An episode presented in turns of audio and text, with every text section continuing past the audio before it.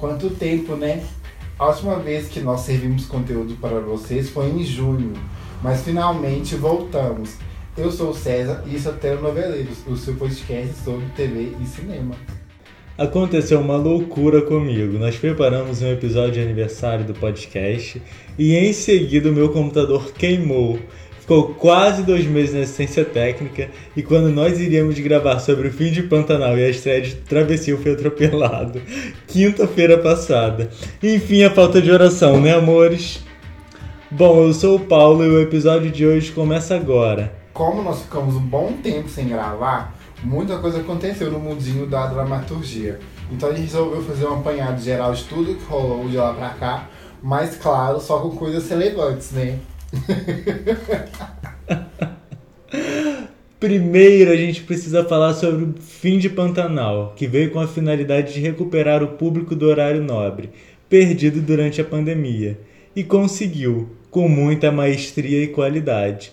Perdido durante a pandemia, a gente tem que deixar uma aspas aí, tá? Porque o que fez o público do horário nobre se afastar foi aquela reprise de Império, que a Globo não devia ter colocado aquilo. Mas continuando. Trouxe um final digno para cada personagem e reacendeu a chama de noveleiro do público do sofá. A minha crítica ao remake, que eu sempre comentei isso, foi o medo do Lupé de ter alterado algumas coisas, com a desculpa de que o roteiro já estava fechado. Muita coisa ali foi Ctrl C, Ctrl V da versão original, sem trocar uma vírgula do roteiro. Poderia sim ter sido atualizado para os dias atuais. Mas tirando esse fato, o remake fechou com mais aceitos do que erros, né? Tudo estava muito bom, a direção, atores, cenografia. A Globo investiu de verdade na novela. A Globo tirou o leão do bolso e investiu em real, né? Tudo estava. É, a Globo foi cirúrgica em fazer um clássico pro horário nobre, ainda mais Pantanal, que, era, que foi a grande pedra do sapato da Rede Globo nos anos 90 e eu acho que a Rede Globo queria apagar a memória de Pantanal da manchete e trazer para as pessoas lembrarem mais do Pantanal da Rede Globo. E foi, foi muito esperta, tava todo, mundo, tava todo mundo muito bem. E continuando apanhado, precisamos falar sobre o Mar do Sertão, né? A nova novela da Seis, que, que já não é tão nova assim. Já vai fazer um tempinho aí. Eu, particularmente, não me sinto atraído pela história. O autor Mário Teixeira tem um problema muito grande com as suas obras, que é o atropelamento do curso natural das coisas. Novela construção. Você não pode apenas anunciar a morte do personagem. Você precisa mostrar ele, ele morrendo, apresentar a causa da morte, trazer emoção para a tela. Infelizmente, como sempre, o Mauro Teixeira atropela esses, esses elementos e aposta nas, nas passagens de tempo. E acontece que do meio pro final o folhetim perde o ritmo, ganha uma barriga gigante. O que está acontecendo agora, né? Então a gente vai ver como, como, vai, como vai ser o, o meio pro final. Porque eu acho que Mato Sertão é uma novela que meio que. que, que vai, vai, vai ficar naquilo ali. Ficar uma novela meio, meio sem nada pra acontecer, tipo, tem grandes emoções e que se segura mais nos coadjuvantes. Fora que a história também lembra muito Flor do Caribe. Se eu não me engano, a fonte principal de inspiração das duas novelas é a mesma. Mas pasme, a novela está registrando ótimos índices de audiência e já superou a antecessora, além da ilusão, que veio com a finalidade de aumentar os índices nos tempos de Imperador e conseguiu. Acredito que o apelo regional esteja fazendo isso, porque Mar do Sertão é uma novela regional. Então pode ser que a audiência esteja é, dando bons frutos por conta desse apelo. Também não podemos negar o carisma que alguns personagens possuem. Mas é como César falou, nem só de carisma de personagens uma novela se sustenta.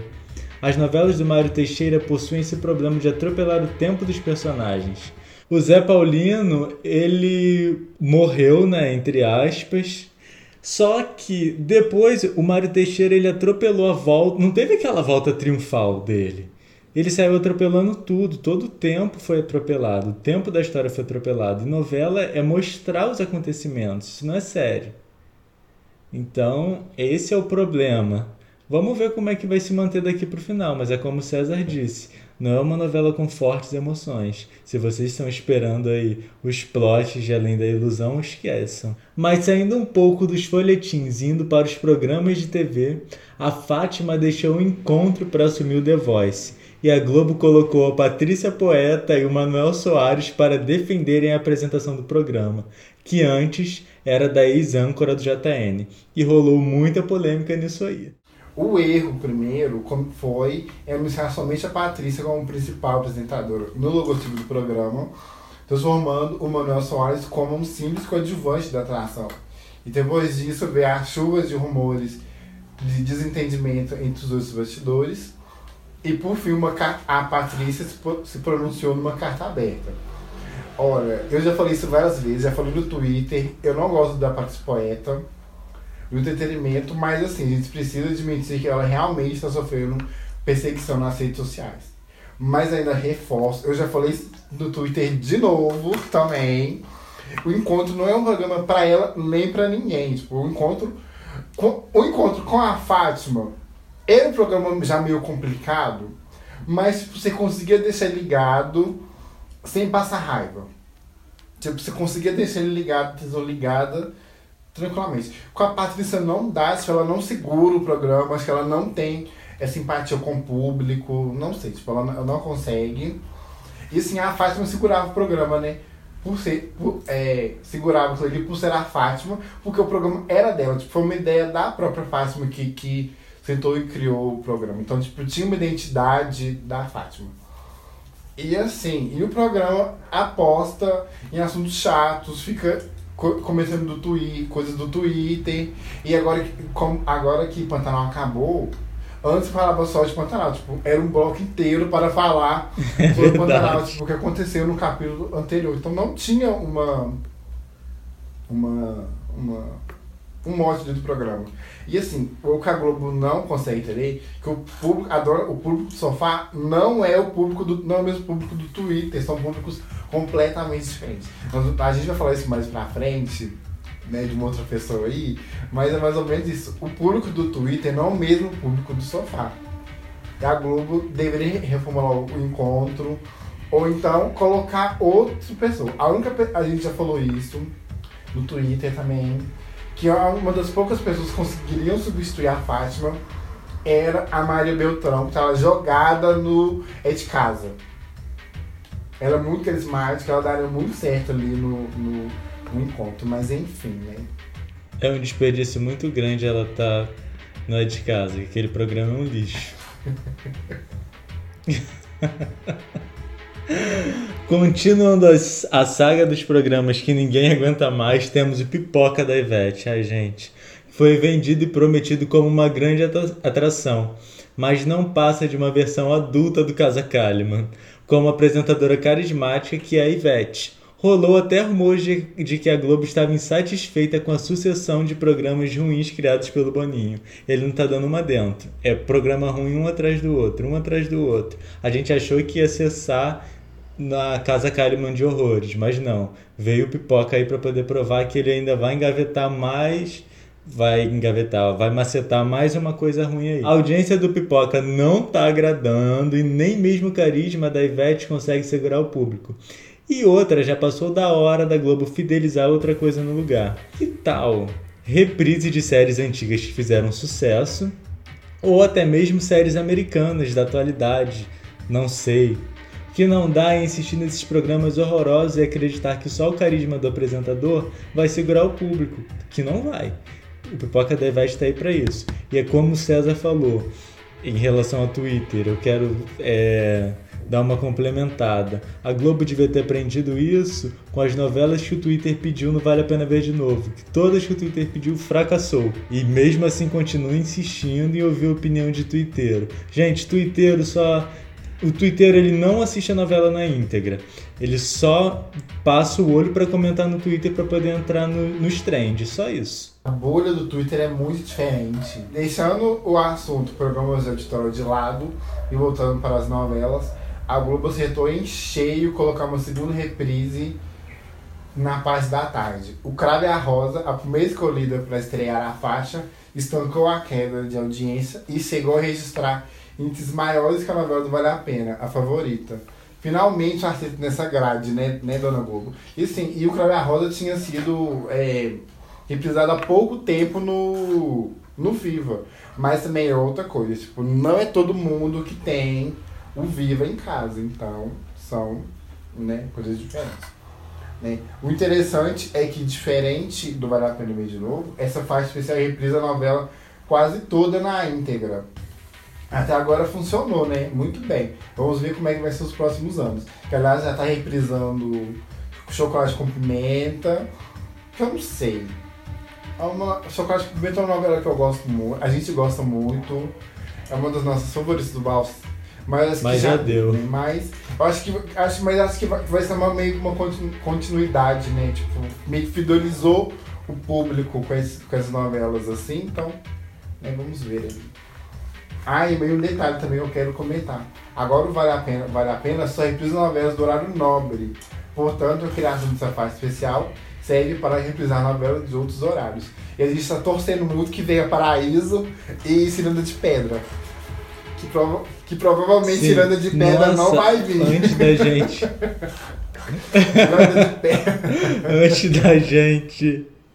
Antes da gente começar a gravar, você falando sobre novelas que você tem memória afetiva muito grande, você comentou de, de Bang Bang. Eu só tava pensando, eu pensando em Paraíso, eu ia falar Paraíso esqueci. Eu sou louco. Gente, Globo, pelo menos coloca na Globoplay, pelo menos. Eu quero ver a Natália Dill como Santinha novamente. Eu tava vendo as chamadas dessa novela. Que novela boa! Que novela, que remake bom. Coloca Ciranda de Pedra também, a gente nunca te pediu nada. Coloca Ciranda de que é outro remake. Sim, a gente quer muito ver a Ana Polaroid de novo. Agora, gente, quem aí assistiu a estreia de Travessia? Ou melhor, quem aí assiste Dona Xepa? Quem assiste Dona Xepa aí? Quem assiste Dona Xepa aí? Agora que eu vou pegar no breu. Quem assiste? Quem assiste? Quem assiste Dona Xepa?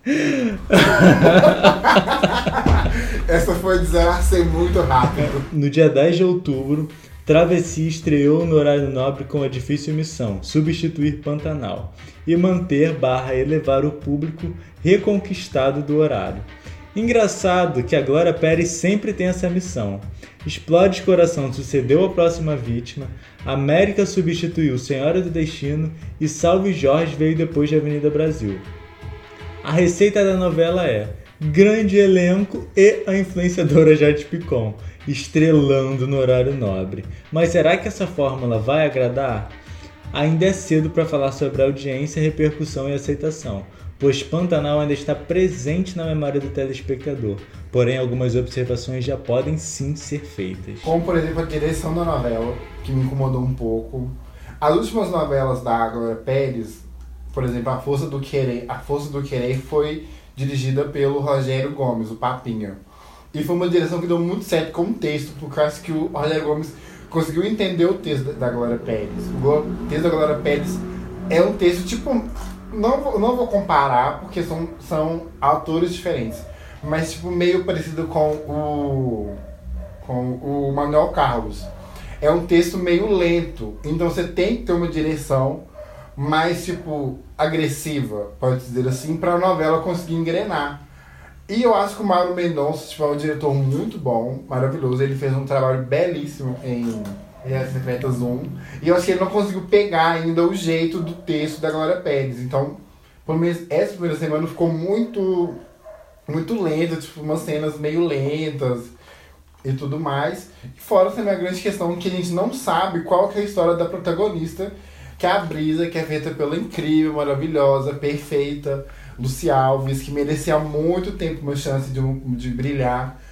Mais uma vez no horário nobre, né? Ela estreou em Velho Chico. Que aliás, eu amo essa novela, gente. Um dia, um dia a gente vai fazer um podcast Justiça para Velho Chico. Mas enfim, enfim, ela merecia muito uma protagonista.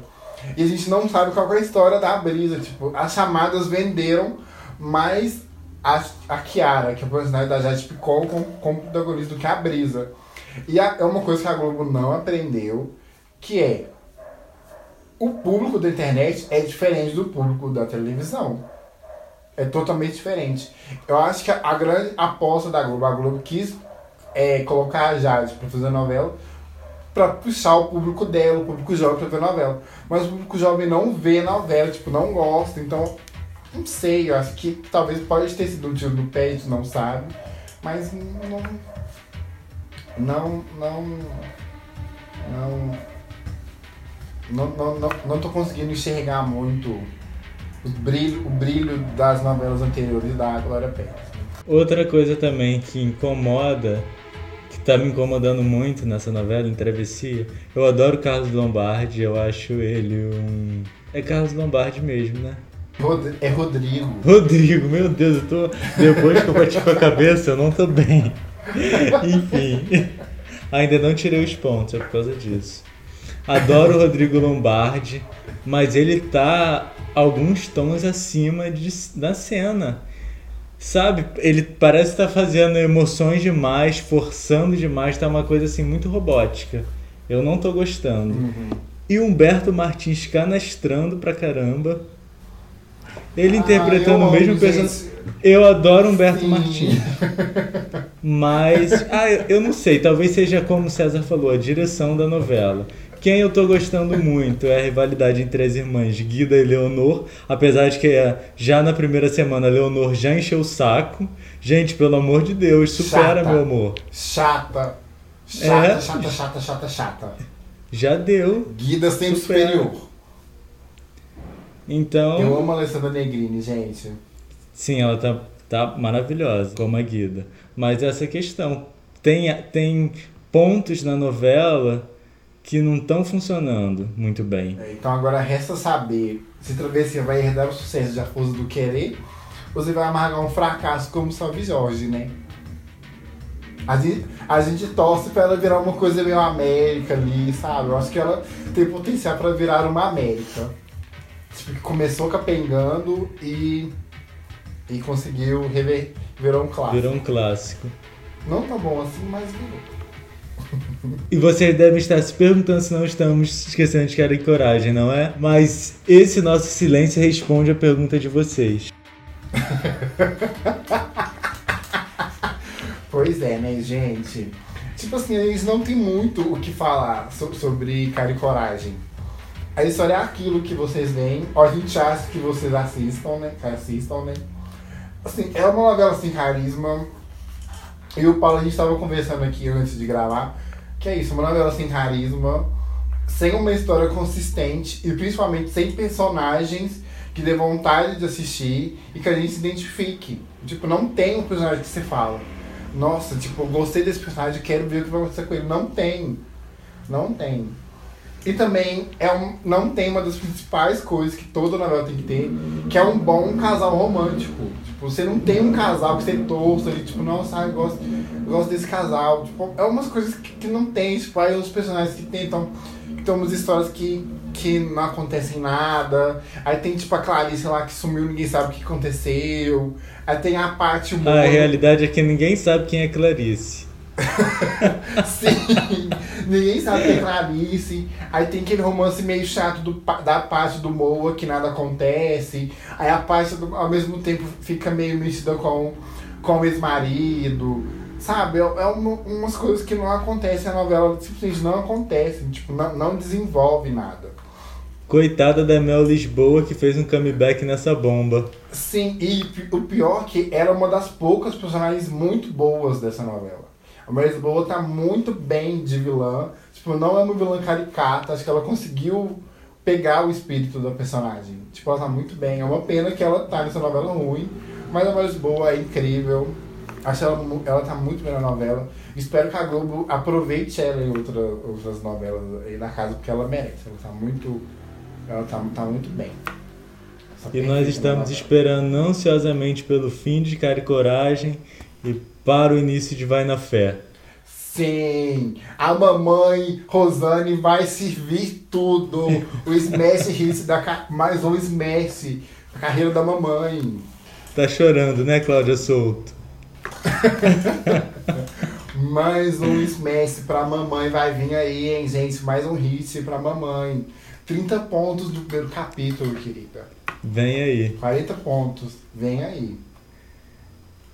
E a gente espera que vocês tenham gostado do nosso resumão de notícias e opiniões. Nós estávamos com muita saudade de gravar para vocês.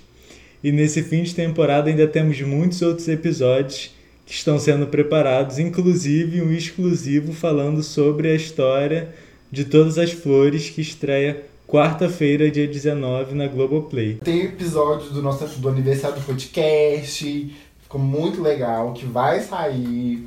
Tem todas as flores ainda. Então, assim, tem muita coisa para sair nesse fim de ano. E não se esqueçam que nós estamos em todos os agregadores de podcast, Deezer, Spotify, Google, Apple, entre outros. A gente também está nas redes sociais, no Twitter, no Instagram. A gente sempre comenta algumas. A gente sempre comenta no Twitter que está assistindo.